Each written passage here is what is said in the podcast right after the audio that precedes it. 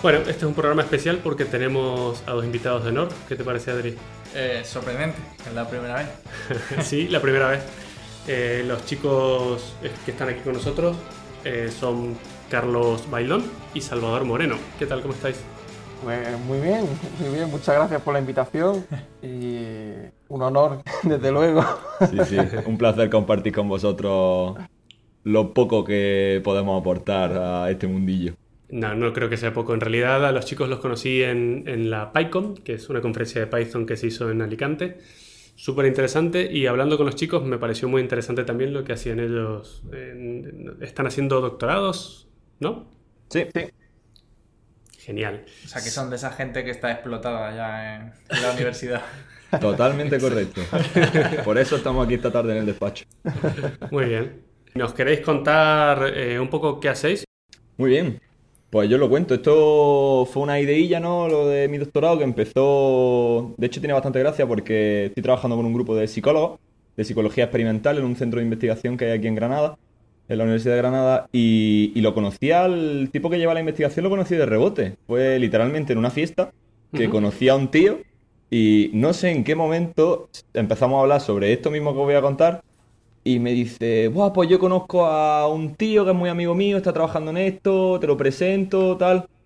Y, y el hombre, de hecho, estará preparándose para preparando la cátedra. Y llevaba un proyecto con una hipótesis muy interesante, pero le hacía falta alguien con conocimiento en ingeniería para llevarlo a cabo. Y más o menos un planteamiento como el que, como el que os va a contar ahora después Salva. Eh, Un proyecto multidisciplinar en el cual le faltaba alguien con conocimiento técnico que pudiese aportar todas las técnicas necesarias para la recogida y extracción de, de conocimiento de los datos que se sacasen. ¿Y en ese Entonces- momento tú ya tenías pensado hacer un doctorado o es que te Sí. pidieron por banda? Ah, vale. Y ya había, ya había comenzado, ya había comenzado. De hecho, ambos, Salvador y yo, comenzamos con una- unas becas de iniciación a la investigación durante nuestros estudios de grado y de máster y fuimos metiendo ahí un poquillo la cabeza en el, en el mundo. Y bueno, una cosa llevó a la otra y al final solicitamos una- un contrato FPU para la, con la Universidad de Granada y nos lo concedieron, así que dijimos, pues venga, nos tiramos al barro y empezamos a, a esto que llaman doctorado, a ver cómo se nos da. Muy bien. ¿Y, no- y de qué es exactamente el doctorado? O sea, ¿cómo sería el título de tu doctorado? El título es algo complejo. Yo primero os voy a contar el proyecto y luego, como se hace, ¿no? Primero se cuenta el proyecto y luego se le pone el título como, como la guinda. Me parece muy bien. Eh, básicamente, este grupo de psicología tenía una hipótesis que es la que le estoy ayudando a, contrastar. Y se trata de que los estados, trabajamos sobre los estados de ánimo, ¿vale? Tienen la hipótesis de que los estados de ánimo en una persona eh, se comportan como lo que se llama un sistema complejo adaptativo. Y así, en pocas palabras, lo que significa es que se supone que cada persona tiene una frecuencia, más o menos, así a grosso modo, en la cual sus estados de ánimo, alrededor de la cual oscilan sus estados de ánimo, desde positivo a negativo, y de hecho se miden en dos dimensiones, una dimensión de valencia, que contemplaría la- lo positivo o negativo que es el estado de ánimo, y una dimensión de arousal, que contempla el nivel de activación de ese estado de ánimo. De forma que podemos tener estados de ánimo desde muy positivos a muy negativos, y cada uno de ellos con un nivel de activación distinto. Entonces, eh, tienen la hipótesis de que ese nivel de activación y esa positividad o negatividad del, del estado de ánimo varían conforme a una frecuencia, pero eh, las personas estamos preparadas para que ante todo estímulo desde fuera, eh, esos estados de ánimo se adapten de forma que puedan volver lo más rápidamente a oscilar otra vez en su frecuencia. Lo que se llamaría la, la variabil- variabilidad fractal de los estados de ánimo. Entonces, ¿Y eso nosotros como lo que hacemos- estabilidad para emocionalmente estable?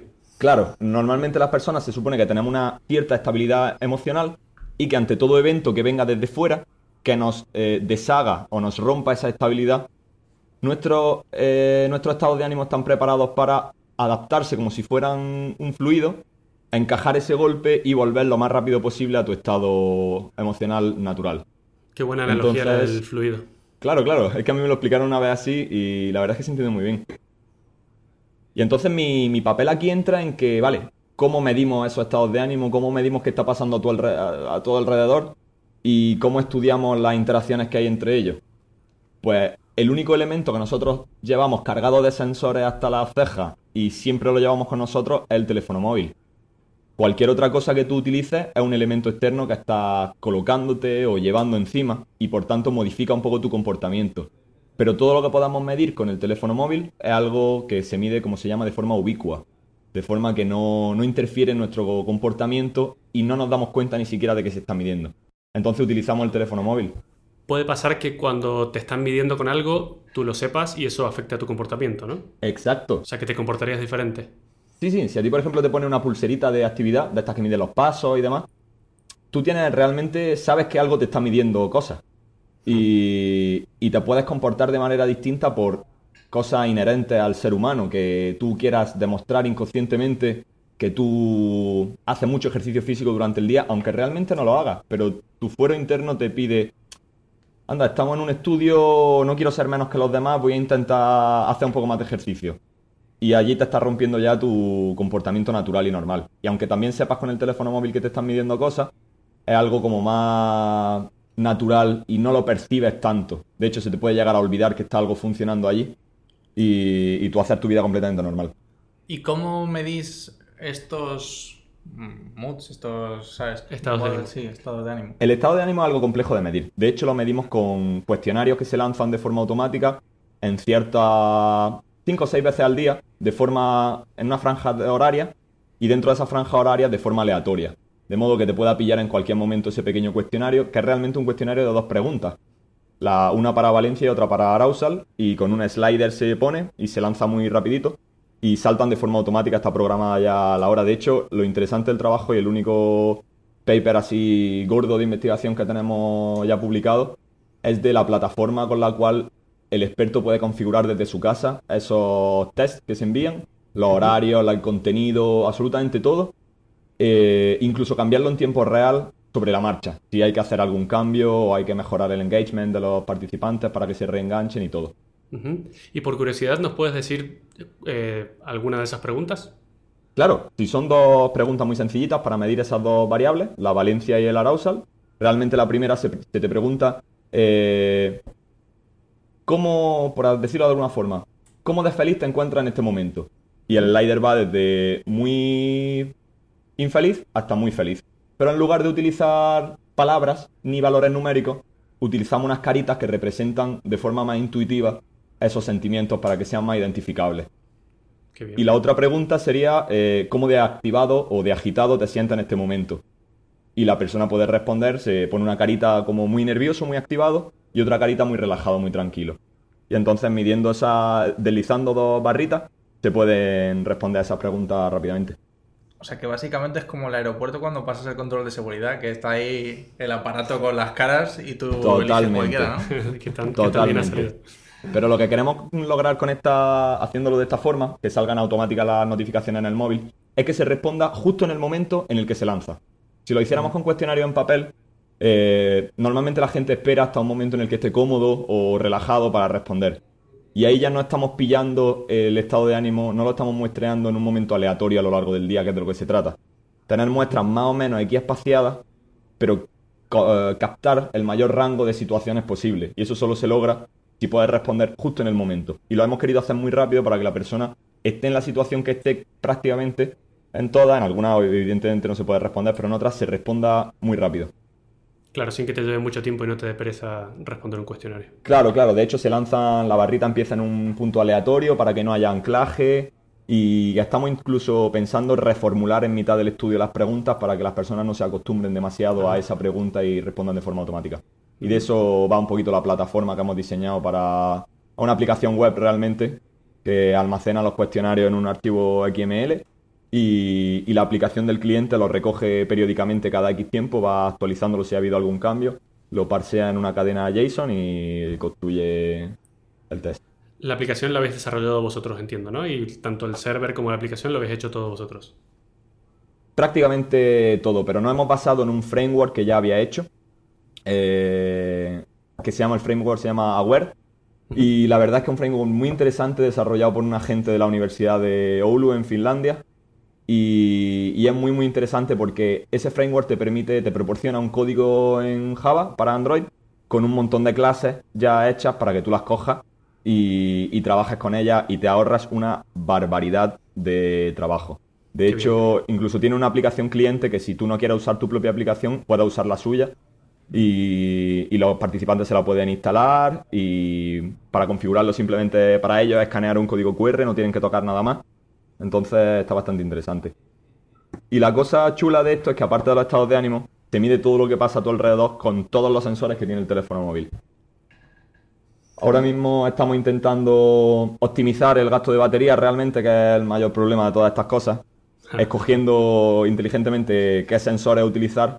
Y es muy interesante porque puedes medir incluso la- las horas de sueño que tienes y los periodos de sueño eh, sin ni siquiera utilizar una pulserita o algo, mediante sensores como puede ser eh, el sensor de iluminación, el sensor del micrófono para ver el ruido ambiente, eh, los patrones de encendido y apagado de la pantalla, las redes wifi a las que te conectas, las cargas y descargas de la batería. Con todo eso se puede ir viendo cosas como esa, o la localización en la que te encuentras, si estás rodeado de gente o no, tu interacción social, incluso el ejercicio físico que haces con la acelerometría. Qué bueno.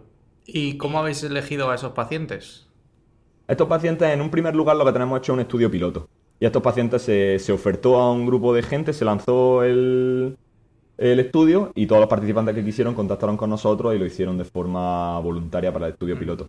Y sí que para el estudio grande estamos pensando hacerlo lo que se llama el modelo de Snowball. Eh, lanzar un comunicado a toda la gente que se pueda y que se pueda ir pasando de una persona a otra, eh, simplemente con unas pequeñas instrucciones, un pequeño tutorial en, una pa- en mi aplicación web que la gente se descargue la aplicación, la instale, escanee el código QR y esté todo hecho. Qué y bien. ahí podemos tener una fuente de participantes pues de cientos. Sí, en realidad, justamente nuestro episodio anterior del podcast hablaba sobre que el teléfono te escucha y sabe todo lo que estás haciendo. Pues yo te voy a Eh, escuchar. Eso tú me vas a escuchar exactamente. ¿Cómo se toma la gente eso? O sea, a ver, sabemos que son eh, gente que se ofrece para participar del estudio, entonces Claro. no creo que tenga mucho problema. No habéis tenido ningún problema de privacidad ni nadie que se queje de eso, ¿no? Realmente no, porque primero lo primero que hacemos en estos estudios es, lo hacemos de forma muy, muy protocolaria. Hemos pasado por un estudio en el Comité de Ética de la Universidad de Granada, de forma que le hemos planteado nuestro protocolo de lo que vamos a hacer y primero la universidad lo ha tenido que aprobar. Eh, entonces, con la propia universidad ya se ha hecho el primer feedback de todo aquello que podría dar problemas en cuanto a privacidad y todo aquello que, se quería controlar. Y una vez hecho así, una vez que el estudio ha sido aprobado por el Comité de Ética, se hace un consentimiento informado, que es un documento en el que se describe exactamente qué se va a hacer, qué datos se van a recoger, para qué se van a utilizar, absolutamente todo. Y los participantes deben firmarlo antes de participar para dar su consentimiento. Y además se añade una, disculpa, se añade una cosita, que es que realmente para el acceso, Google quizá utilice sus sensores como quiera, pero para el acceso a los desarrolladores como nosotros, eh, hay ciertas cosas muy limitadas. De hecho, el- no está permitido utilizar eh, el audio para, para Ah. detectar conversaciones o textos. Simplemente se, se enmascara, se le añade ruido y lo único que se puede sacar es el nivel en decibelios del ruido que tiene alrededor. Pero no Ah. se pueden leer las conversaciones ni... Está, está bastante restringido el tema de la privacidad. Qué bien. Bueno, pero para ti eso es suficiente, ¿no? Creo, para Sí, sí, medir sí. simplemente el nivel de ruido ya está. El nivel de ruido para ver si ocasiona algún estrés o alguna modificación en algo. Qué morro Google, ¿no? O sea, te pone impedimentos a ti y... Y ellos hacen lo que quieren, pues, casi. Y lo que no sabemos todavía qué hacen. Por supuesto. De hecho, por poner una cuñita, si tú quieres pasar cualquier comité de ética, tienes que justificar un montón todas las variables que vas a incluir. O sea, si tú estás recogiendo X variable, tienes que justificarla en bibliografía o por tu hipótesis, básicamente. Que no puedes coger y hacer un muestreo aleatorio de X variables porque tú, entre comillas, puedes considerar que es interesante o que a lo mejor en un futuro servirán. Sino que ya a priori tienes que decirle a ese comité, oye, son estas por Mm. tal. Y si no, no, no hay tu tía. No es como Google que, que te lo registra ya todo. Claro, claro, eso es cierto. Tienes que justificar cada cosa que tú registras de un participante, tiene que estar debidamente justificada, basada en literatura y, y que tú digas de verdad esto lo voy a, re- lo voy a reunir para, para algo y que tenga sentido. ¿no? Tú no puedes decir, pues bueno, mido, como ha dicho Salvador, miro esto, esto, esto y esto y bueno, ya veré para qué lo uso. Qué bueno. Bueno, muy bien. Y eh, por lo que entiendo, solo estáis usando móviles con Android, ¿no? Porque te da mucha más libertad para la hora de desarrollar y este tipo de cosas. Por ahora sí, pero no dentro de demasiado. Eh, intentaremos sal- pegar un salto también a, a ellos gracias a un framework que es de Google, Flutter. De hecho, vamos, yo lo estoy utilizando Salva ahora para, la aplicación con la que voy a recoger yo datos, que es Flutter. Flutter que te permite hacer aplicaciones multiplataformas, tanto para iOS como para Android. Bueno, y también incluso para aplicaciones web e incluso de escritorio, ¿no? Entonces, el- está bastante bien planteado. Es verdad que está un poco, vamos a decir, no diría verde, pero porque ya tiene bastante, bastante apoyo de la comunidad y, y de Google por detrás. Pero sí que es verdad que se nota que está creciendo muy rápido. Y es que, claro, no puedes comparar un sistema operativo como Android que lleva, no sé si 8 o 10 años, ¿no? Con el, con el kit de desarrollo. De Sí, funcionamiento algo así. Com- exponencial. comparado con lo que lleva Flutter, que son dos años, es muy difícil, en cierto modo, equipararse en tan poco tiempo, ¿no? Pero es muy interesante porque se trabaja por módulos, de forma que tú lo que programas de forma conjunta es eh, la funcionalidad de la aplicación y utilizas ciertos eh, enlaces para crear tu interfaz en Android y para iOS. Qué bien, qué bien. ¿Y el acceso a los sensores no está mucho más restringido en iOS o Flutter te da acceso a ellos? El- el- bueno, es verdad que ahora mismo está un poco más restringido por aquello de que es difícil, es distinto, ¿no? Acceder a los sensores de Android y acceder a los sensores de iOS. Entonces, como todos los paquetes se intentan hacer, en cierto modo, transparentes, ¿no? A que, mm, o en cierto modo, independientes, ¿no? De, de la aplicación a la que finalmente se vaya a utilizar, sea iOS o sea de Android. Mm, Están todavía desarrollándolo y, por ejemplo, algunos como, como tipo de sensores de acelerometría o de orientación de la pantalla, esos sí están conseguidos, ¿no? Pero ya otros como acceso a micrófono, creo que están, por ejemplo, interacción con la pantalla, esos todavía no están, no están conseguidos. Yo no diría que iOS te restrinja mucho, sino que por ahora Android te da muchas posibilidades, muchísimas más posibilidades de las que parece. Hay una barbaridad de sensores que se pueden medir y que no consideramos ni siquiera como sensores, como eso, la interacción con la propia pantalla, los encendidos, apagados, bloqueos, desbloqueos, notificaciones que llegan, todo eso. Es que es muchísima Es información. muchísima información. Ah. Yo cuando, de hecho, hemos hecho un estudio piloto hace un año con el que sacamos los primeros datos y, y yo cuando me encontré con la cantidad de datos que, que teníamos, eh, flipé, flipé. Y de hecho ahora estoy en la fase de construcción de toda la extracción de, de conocimiento a partir de esas variables que he medido para intentar hacer un, un modelo que, que explique esas variaciones en los estados de ánimo a partir de, de esto. O sea que ya estoy con la parte menos de sensores y más de ciencia de datos pura. Entonces, por lo que dices, ¿todavía no tenéis ningunos resultados más o menos definitivos? O... eh, Tenemos resultados preliminares, resultados preliminares, pero solo basados en los datos de, eh, de estado de ánimo. Todavía no hemos hecho ese enlace con los datos de, de contexto que se llaman, que es todo lo que hemos medido con los sensores. Mm. De Vale, hecho, entonces no, no sabemos todavía qué tal es la calidad de los resultados de- que habéis obtenido de momento, ¿no? los resultados preliminares obtenidos analizando solo los datos de, recogidos con los cuestionarios de estado de ánimo pueden llegar a confirmar la, la hipótesis que se tenía. Pero sí es cierto que hasta que no lo, ala- no lo analicemos en una muestra más grande con este estudio, no podemos de verdad sacar un resultado en artículo científico en el que se diga, se confirma la hipótesis.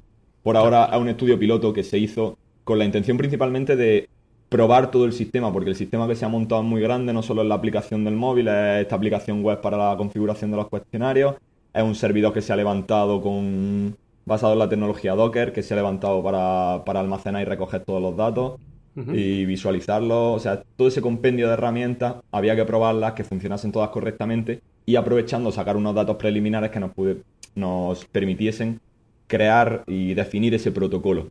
Porque realmente nosotros estamos nuestro... este vamos a comenzar nuestro tercer año de doctorado y realmente el primero se suele dedicar a un poco ver qué hago, ¿no? Y organizártelo todo.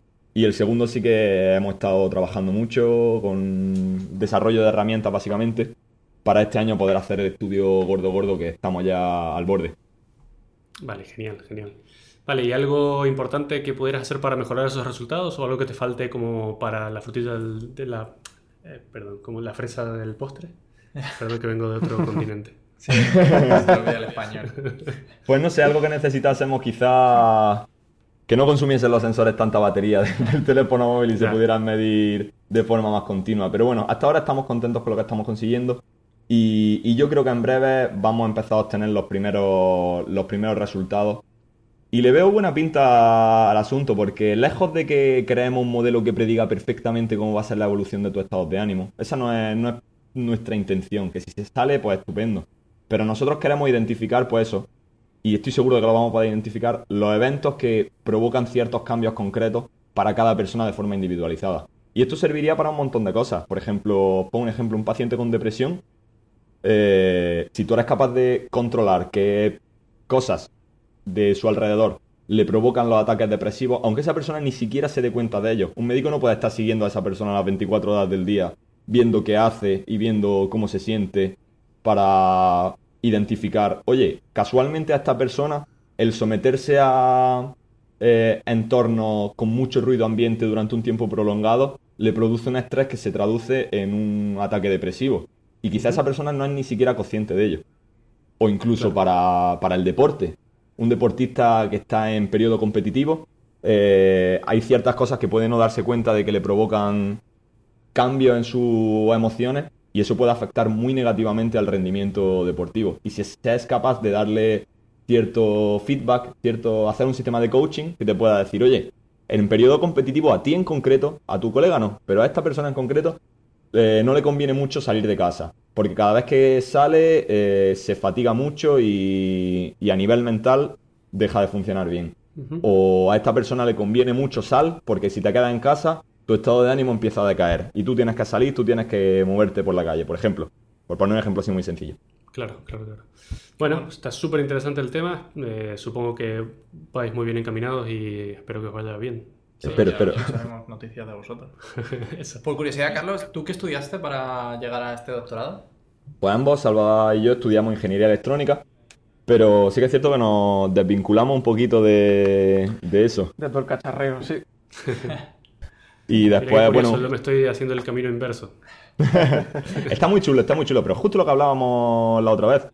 Es muy bonito si lo haces por placer, Sí, porque cuando estudias la carrera completa, pues sí que te llega a saturar un poquito, nunca mejor dicho. me imagino, claro. Vale, y ahora, Salva, si quieres, nos cuentas tú un poco, Sí. Salvador Moreno. Vale, pues bueno, por hacerlo un poco diferente, voy a empezar hablando del título, ¿no? vale. En realidad, bueno, traduciéndolo, sería una suerte de mm, sistema inteligente y ubicuo para dar soporte a la recuperación de pacientes con cáncer. Claro, mi, mi tesis parte de la hipótesis de un, un poco, un poco paralelo, haciendo paralelismo, ¿no? a lo que acaba de contar Carlos, a que ahora mismo contamos con muchos dispositivos inteligentes móviles que son capaces de medir un montón de variables que en cierto modo eh, nos rodean, que dan, que dan forma a nuestro contexto y que pueden llegar a ser muy importantes dentro de la recuperación de esos pacientes con cáncer. Entonces, yo en concreto me he centrado mucho en medir la actividad. ¿Por qué? Porque se ha visto que es uno de los mayores, uno de los mejores indicadores de cómo de bien se está recuperando la paciente y cómo de bien está administrando la toxicidad del tratamiento. Qué Mm, Básicamente, mm, entonces, claro, me enfoqué mucho en tratar de medir esa actividad física con dispositivos comerciales como Fitbit o dispositivos de otras marcas. Bueno, al final, al final me dediqué, vamos, me enfoqué en esa tecnología porque, bueno, tanto las APIs proveían mucha facilidad para recoger todos los datos y ya de hecho se está utilizando ampliamente en, bueno, en gran parte de la literatura, en distintos estudios y se están viendo resultados bastante positivos, sobre todo de cara a, a ver cómo de, de bien se está recuperando esa paciente, ¿no? Cómo de bien está tolerando todo ese tratamiento. Genial. Eh, ¿y estás estudiando algún tipo de cáncer en particular o es eh, algo más general? Sí, eh, en concreto ahora mismo estoy trabajando con pacientes con cáncer de mama y, bueno, empecé, empecé así la tesis con, pues bueno, ese primer año, ¿no? de lectura de, de gran empape y de hecho empecé una colaboración con el Hospital Virgen de la Nieve aquí en Granada, que bueno, habiendo pasado el comité de ética y teniendo todo el sistema preparado para recoger los datos, sobre todo enfocándome en eso, ¿no? En la actividad física, cómo de, cómo estaba teniendo digamos, cómo se estaba reflejando esa actividad física a lo largo de todo el tratamiento quimioterápico que puede llegar a, a durar mm, prácticamente medio año. O sea que hasta este punto eh, ambos doctorados habéis tenido que hacer eh, casi los mismos pasos, ¿no? Pasar por el comité de ética, presentar el Sí. proyecto, eh, esperar a que os aprueben, ¿no? Claro, en un entorno así multi- multidisciplinar, que clínico en mi caso, y prácticamente de aplicación clínica al final, en el caso de Carlos, eh, es necesario pasar por todos estos comités de ética mm, para al final recoger datos en condiciones, ¿no? Para recogerlos de poblaciones específicas en las que queremos, con las que queremos trabajar. Y bueno, pues no hablas de pacientes con cáncer ya y metiéndote en el hospital, eso fue, eso fue un follón. Me imagino, ¿no? Supongo que habrá muchos, mucha gente que se ofrece. Vamos, de hecho al final, por, vamos, desgraciadamente, como hubo, hubo problemas dentro de la recogida de datos, sobre todo porque el servicio de oncología en el momento en el que empezó el estudio estaba prácticamente relocalizándose dentro del hospital. O sea, mm, había cambios dentro del personal, se estaban moviendo de una planta a otra, fue un follón de tal grado que al final se tuvo que abandonar esa parte del estudio, pero, pero bueno, sirvió en cierto modo para hacer ese testeo de, la herramienta, ¿no? De cómo de bien se estaban recogiendo los datos, si realmente todo el servidor que había lanzado y si recogerlo en tiempo real era viable y vimos que sí. Bueno, tiempo, vamos a decir prácticamente a, tiempo real, ¿no? Vale. Porque me dices que ha sido un poco de lío recoger los datos por todo esto del movimiento, pero luego también me dices que recoges datos por eh, con una pulsera Fitbit, ¿no? Sí. O sea, ¿cuál, ¿cuál es el otro método además de la pulsera? ¿Haces encuestas o algo así? Sí, bueno, esto viene ahora de mano de una colaboración que estoy, que empecé justo después de esto, que ya, justo después de esto del hospital, empecé una colaboración con el grupo Cuídate de, de aquí de la Universidad de Granada, de la Facultad de Fisioterapia. Y, y bueno, estamos recogiendo, vamos a recoger datos no solo con, con Fitbit, sino también a través del teléfono móvil. En concreto, cuestionarios de, pues bueno, del mismo corte de lo que está haciendo Carlos. Y bueno, que ahora mismo, no, pues ya aviso, hay algunos detalles que no puedo revelar por cuestiones de, de que el protocolo que se está siguiendo, en cierto modo, es bastante novedoso, no está publicado aún en ningún sitio. Y bueno, ya hasta, hasta entonces habrá que protegerlo por... Ya nos contarás cuando ganes el premio Nobel y te De momento, con acabar la tesis... Va a ser una alegría más grande que, que tener el premio Nobel. Sí, sí, sí, sí. Y vale, una vez juntados todos estos datos en el móvil o en la pulsera Fitbit, ¿cómo los recuperas? ¿Tienes también algún sistema web o algún servicio para recuperarlos? De ahí el protocolo que no te va a contar. Eh, no, bueno, realmente es un sistema, vamos a decir, heterogéneo de recogida de datos. Por un lado, los datos de la pulsera Fitbit se van recogiendo eh, durante todo el día. Te voy a poner, te cuento un poco más de detalles sobre, sobre el estudio con, este grupo, ¿no? El grupo de fisioterapia.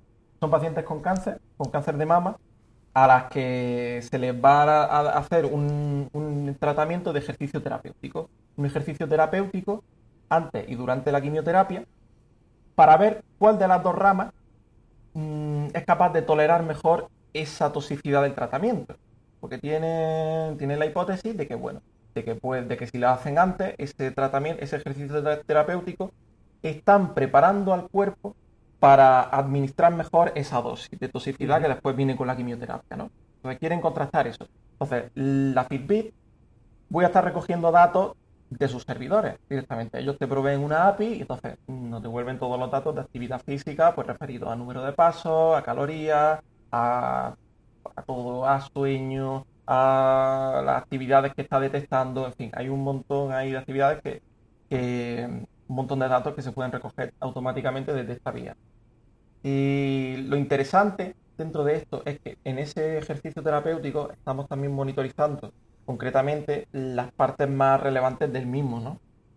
Para ver cómo de intenso es ese entrenamiento que está realizando cada una de las pacientes. Por otro lado, ¿cuál es la utilidad de la aplicación? La utilidad de la aplicación al final consiste en que en ese protocolo diario que estamos viendo vamos a recoger determinados datos para decidir, mm, bueno, no para decidir, para tratar de personalizar lo máximo posible esas intervenciones de ejercicio terapéutico. Porque claro, en, una, en un protocolo normal, tú coges a las pacientes y les dices, vaya a venir los lunes, los miércoles y los viernes. ¿Qué es lo que vamos a hacer con este protocolo de, mm, bueno, utilizando el teléfono móvil, con cuestionarios, con, otro, con otra recogida de datos? Es decidir si a esa paciente, si esa paciente se ha recuperado ya del ejercicio terapéutico que hizo ayer, que hizo antes de ayer o que hizo el último día, ¿no? Básicamente. Y entonces, si una paciente es capaz de, por su estado físico, por lo bien o por cómo es capaz de tolerar todo ese ejercicio, de venir todos los días de la semana, pues todos los días de la semana va a estar yendo a ese ejercicio y, y, digamos, participando de esa asistencia más personalizada. Si una paciente se recupera cada dos días, pues tendrá que ir un lunes, tendrá que ir el miércoles, y a lo mejor tendrá que ir el viernes, o tendrá que ir solo un lunes y un jueves. Eso ya irá dependiendo y además lo bueno de esto es que también esta personalización responde a la evolución de la, de la participante, ¿no? de, de la paciente durante toda, todo ese tratamiento quimioterápico que pueda estar sufriendo. ¿Y en qué consta un ejercicio terapéutico normalmente? Pues un ejercicio terapéutico, pues realmente son ejercicios adaptados, son ejercicios muy concretos. Siempre empieza uno con el típico bloque de calentamiento, ¿no? Pero después hay ejercicios de fuerza, hay ejercicios de alta intensidad, que bueno, que, que hay realmente quienes son expertos son el grupo de fisioterapia y yo no hago más ahí que, que, rendir, que rendir pleitesía y creérmelo a ciencia cierta porque realmente tienen mucha experiencia trabajando con estas pacientes, llevan más de 10 años trabajando con ellas y de hecho aquí en la Universidad de Granada han abierto una unidad de tratamiento al, no sé si era de tratamiento o de recuperación del paciente oncológico, no me acuerdo exactamente el nombre, pero el caso es que es un hito súper importante porque lo que han logrado es que el SAS, el sistema, el Servicio Andaluz de Salud Pública, mmm, le derive automáticamente pacientes a esa unidad. Entonces, la captación de pacientes es mucho más sencilla y realmente está integrada dentro del, del protocolo médico. Dentro, o sea, los oncólogos, cuando están en la bueno, cuando, cuando están en, en, consulta atendiendo a las pacientes, deciden cuáles son candidatas, cuáles son buenas buenas candidatas para apto, participar ¿no? en ese estudio, efectivamente.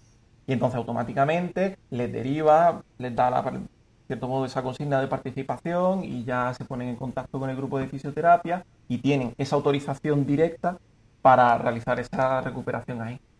¿Y el lugar físico donde se hace esto es en el propio hospital? ¿Tiene alguna especie de gimnasio especializado o algo del estilo? Es en el Parque Tecnológico de la Salud de aquí de Granada, que es bastante nuevo. No sé si tiene. ¿Cuánto puede tener? ¿Cuatro años? Sí, cuatro o cinco años como mucho. Cuatro o cinco años puede tener y es un, bueno, un macrocampus que han hecho aquí en Granada, en la parte, la parte del Zaidín, ¿no? La parte más, en cierto modo, nueva que, que tenemos por aquí. Y está todo el campo de la salud, está medicina, está fisioterapia, está, bueno, todas las, las que son del campo de las ciencias de la salud. Está esta unidad que tiene, que he comentado antes, de recuperación del paciente oncológico y además hay un montón de empresas relacionadas con todo este ámbito de la salud, ¿no? Desde genética hasta fisioterapia. Uh -huh. Qué bueno. Y una pregunta, eh, como siendo vosotros eh, ingenieros en electrónica, básicamente. ¿Habéis, ¿os habéis planteado alguna vez hacer un hardware específico para cada uno de vuestros proyectos? La verdad es que el hardware específico tiene la grandísima problemática de que es difícil salir del prototipado. O sea, es muy difícil salir del, de la fase de prototipado y más cuando estás trabajando con personas. Porque no es lo mismo, por ejemplo, diseñar una, un aparataje, ¿no? Para, por ejemplo, algún, algunas tesis que hay por aquí que son de Smart City, que directamente tú necesitas tu, tu módulo con tus conexiones bueno, de Bluetooth, de Wi-Fi, de lo que sea, pero realmente solo necesitas desplegar tantos como nodos tú quieras poner en la ciudad, en la autovía o donde te dé la gana. Sin embargo, si tú aquí quieres hacer un dispositivo para cada una de las personas con las que vas a estar trabajando y además que sea ubicuo, que sea cómodo, que no te dé problemas en cuanto Tienes que entrar prácticamente en fase de producción. No te puedes claro. quedar en prototipado porque necesitas además distribuirlo entre muchas personas. Y realmente te encuentras con otro problema que es que hay mucho material ya en el mercado y para nosotros, con el tiempo del que disponemos y teniéndonos que centrar más en la parte de captura de datos y análisis, Sí. Eh, requeriría bastante tiempo centrarnos en hacer un dispositivo que tuviera la calidad y, y, el coste que se pudiese igualar a algo que en el mercado, porque normalmente nosotros nos centramos en utilizar material de, de bastante bajo coste, tanto las pulseras de actividad Fitbit como tu propio -huh. smartphone, que al final no es algo que tenga coste para nosotros. De ojo, hecho, yo. ¿sí? Ojo que bajo coste no implica baja, baja calidad, ¿no? ni baja calidad, todo lo contrario, es que de hecho están, se están adoptando de manera masiva en, todo, en casi todas las áreas, sobre todo ahora es que están muy de moda toda esta interseccionalidad, en cierto modo, de, de, de las materias de estudio, ¿no? De la salud sí, y la, la tecnología. Y, y, se está viendo cómo todos estos aparatos, por, aunque no sean 100% precisos, son capaces de arrojarte mil veces más información de la que una entrevista, sí. ya sea a un psicólogo porque esté en depresión o, un médico, o a un oncólogo porque tenga, esté recuperándote de cáncer, ¿no? eh, contándole lo que ha hecho en la última semana, ¿no? De hecho, es, una, es una cosa interesante de los datos. Proporciona eh, mucho más valor a los datos el tratamiento que tú les das que realmente el dispositivo que lo ha hecho para medir. Siempre que el dispositivo de medición supere cierto umbral de calidad, Claro, el secreto también está luego en cómo tú limpias esos datos, cómo los proceses, cómo los trates. claro. Ahí está mucho el secreto. De hecho, yo en mis primeras fases de la, del doctorado contemplamos utilizar un electroencefalógrafo para medir cierta actividad cerebral y compararla con actividad del corazón. Y bueno, dejamos un poco de lado esa idea porque sinceramente no daba tiempo a tanto. Claro. Y lo pospusimos, pues es una cosa que tenemos ahí en el tintero para hacerlo en alguna ocasión. Pero, pero empezamos con la intención de desarrollar un electroencefalógrafo eh, portátil. Ah, Y, y de hecho había ya un grupo de investigación aquí en la UGR trabajando en ello, Sí. con, haciendo con la- los cajetines incluso con impresoras 3D, etcétera. Pero, pero sí es cierto que luego te iba al mercado y encontraba dispositivos eh, que eran también válidos y que te quitaban mucho trabajo. Y nosotros, yo por lo menos tengo una filosofía que es que la ciencia hay que construirla no siempre desde la base. Precisamente por eso eh, conseguimos llegar a cotas tan altas de investigación y de ciencia, porque el- la investigación debe ser colaborativa. Nos tenemos que basar y apoyar en cosas que ya hayan hecho otros y no discutirlas demasiado, no centrarnos tanto en discutir lo que han hecho otros o intentar sacar algo mejor, siempre y cuando lo que ya haya hecho tenga cierta calidad, sino en construir sobre eso, para, para ir avanzando en esa pirámide. Sí, está muy bien, porque en realidad, si no, de otra manera no avanzarías. Con lo que nos habéis Claro. contado, entre el, el papeleo de que lleva todo esto, más eh, la parte de software de los móviles, más la parte de software de los servidores, más la gente, más la captura de datos y el análisis de los propios datos, más generar reportes luego, es como una locura. Y, y el hardware es algo Todo. complejo realmente. Y además que es que, imagínate, sería al final, tiene una, una tesis tan horizontal que es difícil al final mm, profundizar en nada, ¿no? Si uno se centra tanto en, el- en hacer un aparataje súper bueno como en finalmente tener un análisis de datos muy bueno, es, di- es difícil. O sea, y más, más ahora en, un- en unos campos que, en los que nos movemos que son de una especialización Claro, grandísima. ¿no? realmente una tesis doctoral consta mucho de fase de aprendizaje. Estamos, realmente estamos trabajando, pero estamos aprendiendo también mucho. Cuando tú ya tienes un equipo de investigación sólido, presupuesto para pedir un proyecto grande, y ahí sí te puedes permitir el lujo de diversificar tareas entre todas las personas que están trabajando en ese proyecto. Pero nosotros como doctorandos tenemos que intentar eh, profundizar. Y para eso hay que... eh, Hay que acotar muy, Acotar muy bien el rango mucho y muy que bien el terreno. Mm. Claro. Vale, y Salva, te hago la misma pregunta que le hice a Carlos antes. Si pudieras mejorar algo o, o la carta a los Reyes Magos para algo que te pudiera facilitar mucho el tema, ¿se te ocurre algo? Un Neuralink. La cosa para los Reyes Magos es que el sistema de recogida de datos que estoy haciendo estuviera ya hecho. Eh, ¿Dónde estaría No, la pero- diversión en eso? No, pero realmente, realmente estoy ahora mismo muy contento porque son, estoy trabajando con, con gente que es súper profesional y que estamos trabajando en contrastar una hipótesis que son muy potentes y que ahora mismo con los, los resultados que saqué de- del piloto, ¿no? De recoger unos pocos datos y tal, de cierto modo viabilidad, ¿no? Ya, ya se veía el potencial que esos primeros datos que habíamos decidido que eran importantes utilizar ya tenían mucho potencial, ¿no? Entonces realmente aquí no es tanto la carta a los Reyes Magos, sino tratar de lo que uno tiene delante, afrontarlo con, con curiosidad, afrontarlo con, con- una buena metodología, ¿no? Con ganas de hacer ciencia realmente, ¿no? Y es que eso lo comentamos mucho Carlos y yo, ¿no? Porque muchas veces se habla de, en todos estos casos, ¿no? De, de- que está recogiendo un montón de datos, de que tienes que sacar resultados a muerte, de que tienes que sacarlo todo perfecto, es que, ay, no me sale del todo bien la correlación aquí, es que no me sale bien del todo tal cual. Precisamente eso es ciencia, es decir, oye, mira, esto es lo que me ha salido. mm, vamos a Vamos a interpretarlo. seguir. Ah, y a partir de ahí es donde uno puede elaborar esa carta de los Reyes Magos, ¿no? ¿Qué es lo que quiero a continuación? ¿Cuál es el próximo paso necesario dentro de esta línea de investigación, ¿no? Porque ya uno parte de, de leer mucha literatura, de contactar con un montón de gente de- dentro del equipo de investigación, las colaboraciones que esté realizando, ¿no? Entonces realmente yo creo que es pronto para elaborar esa carta de los Reyes Magos. Vale, vale, dejamos en blanco y ya te lo preguntaré luego cuando, cuando lo sepas.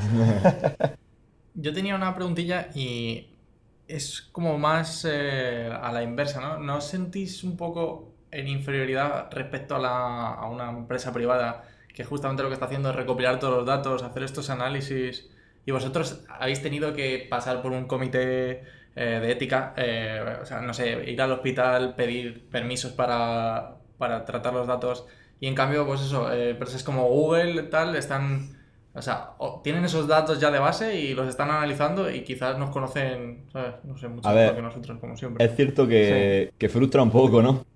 Eh, sí que a veces nos hemos encontrado con alguna situación que decimos, vaya, eh, es que nos adelantarían muy fácil. Pero un poco yo creo que coincidimos en que de eso se trata primero, de darnos muchos golpes. Eh, igual que cuando tú empiezas a trabajar en una empresa, normalmente pues empiezas haciendo el trabajo sucio, por así decirlo, ¿no? Eh, el trabajo más básico para, para realmente ir aprendiendo. Pues nosotros hemos tenido, yo considero que la suerte de poder tener mucha, mucha libertad a la hora de hacer nuestra tesis y tomar el toro, coger el toro por los cuernos nosotros mismos y si nos teníamos que dar un golpe con algo, dárnoslo y ver cómo se hace el proceso completo.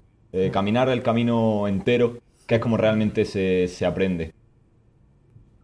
Y mm, luego una más, y es porque, bueno, lo he hecho un par de veces en el podcast, he empezado a estudiar ahí un poco de inteligencia artificial, ¿no? Y entonces ambos proyectos me resultan como súper interesantes a nivel de, de datos. Tenéis muchísimos datos y, claro, entrenar, digamos, a una inteligencia artificial para prever cuál, en, por ejemplo, en el caso de Carlos, Sí. eh, cuál va a ser el siguiente estado, Episodio. claro, no, el siguiente estado, bueno, sí, estado de eh, ánimo, ¿no? O, Sí, sí, saber correcto. cómo va, a cómo va a reaccionar una persona incluso antes de que ella lo, lo sepa. No solamente analizarla, sino poder predecir cómo se va a, o sea, cómo va a reaccionar a distintos eventos que le ocurren a lo largo de su vida.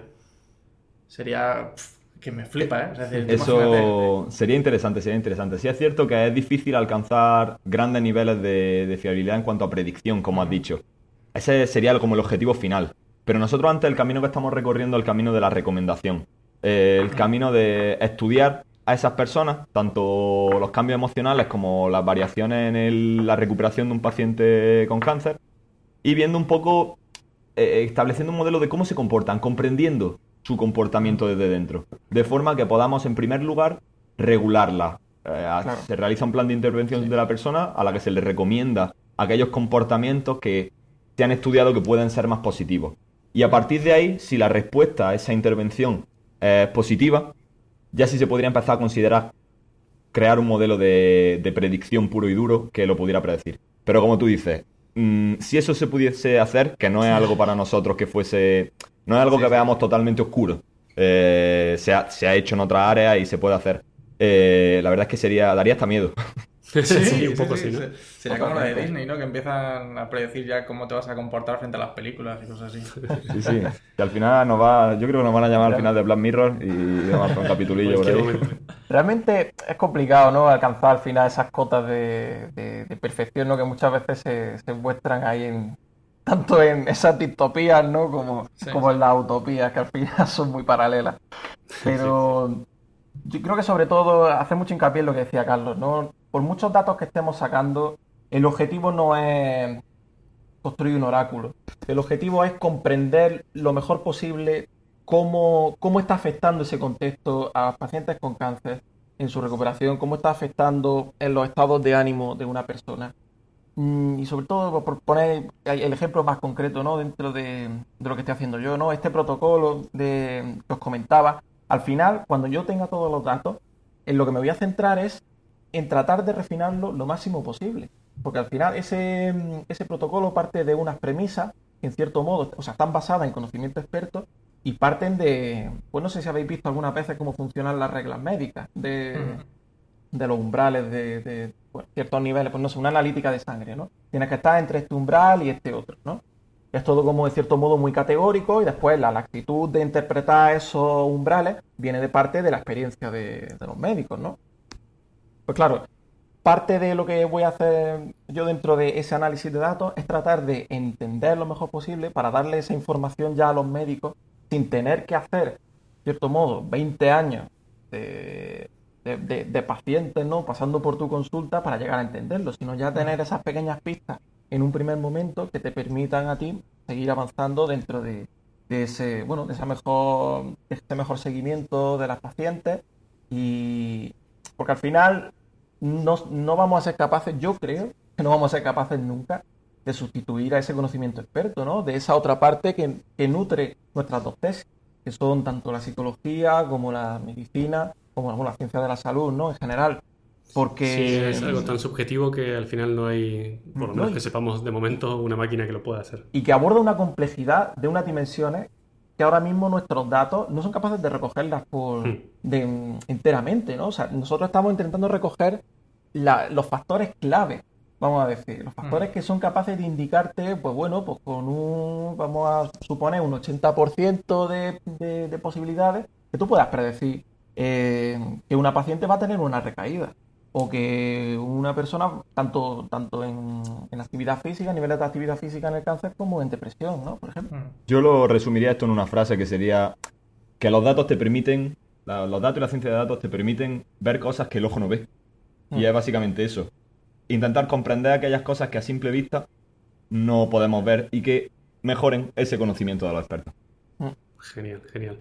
Bueno, chicos, la verdad es que ha estado súper interesante, por eso os quería tener aquí, porque yo sabía que este era un tema que tiene, tiene chicha y está muy bien. Y os agradezco un montón por, por haber accedido a esta locura. Sí. No, No, nada, vamos. Os agradecemos nosotros a vosotros que nos hayáis dado esta oportunidad. De verdad. y Bueno, ya está. Y que si queréis, pues bueno, yo supongo que dentro de dos años, si la tesis no está cerrada, está para cerrarse. Me has ro- me has robado las palabras de la boca. Justo es lo que te iba a decir. En, en un par de años hablamos de nuevo y a ver qué tal ha salido todo. Yo supongo que saldrá muy bien porque vais muy bien encaminados. Así que enhorabuena y, y muchas gracias por estar por aquí. Muchas gracias. Gracias a vosotros y mucha suerte con este canal de, de podcast. Seguiremos en línea escuchando.